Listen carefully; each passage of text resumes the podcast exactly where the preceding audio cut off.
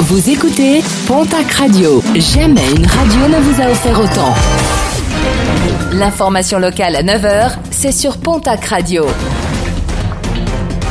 Bonjour Jean-Marc Courage Sénac. Très belle matinée. Direction la case tribunal pour un jeune homme de 19 ans à Tarbes. En milieu de semaine dernière, il avait été interpellé par la police alors qu'il zigzaguait avec son scooter et se levait sur la roue arrière. Un jeune qui roulait ivre et qui avait refusé d'obtempérer. Placé en garde à vue, son scooter a finalement été confisqué.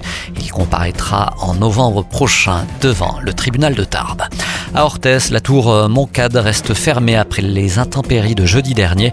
Une plaque de plexiglas située non loin du sommet de la tour a cédé avant de s'écraser une dizaine de mètres plus bas, endommageant par là même la maquette du château. Sans cette plaque, des infiltrations d'eau ont également été déplorées. Le site est donc fermé jusqu'à nouvel ordre.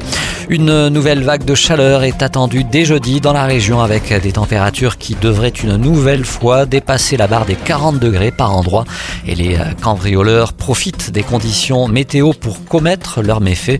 Plusieurs vols ont notamment été déplorés dans plusieurs habitations de la région et dont les propriétaires avaient laissé les fenêtres ouvertes pour aérer. La plus grande vigilance est donc recommandée.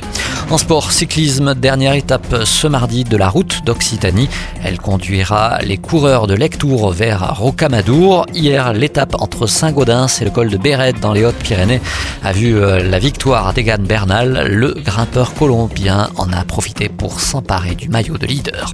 Week-end sportif pour le Racing Club Barats de Pontac. À défaut de ne pas pouvoir faire les fêtes communales, l'association avait lancé un défi rando course à une douzaine de courageux. Objectif, relier la place de Pontac jusqu'au pic du Midi en passant par Lourdes et le site du Haut-Acam. Parti euh, samedi à 3h du matin après plus de 60 km et pas moins de 3600 mètres de dénivelé positif, le défi a finalement été relevé après presque 13 heures de randonnée.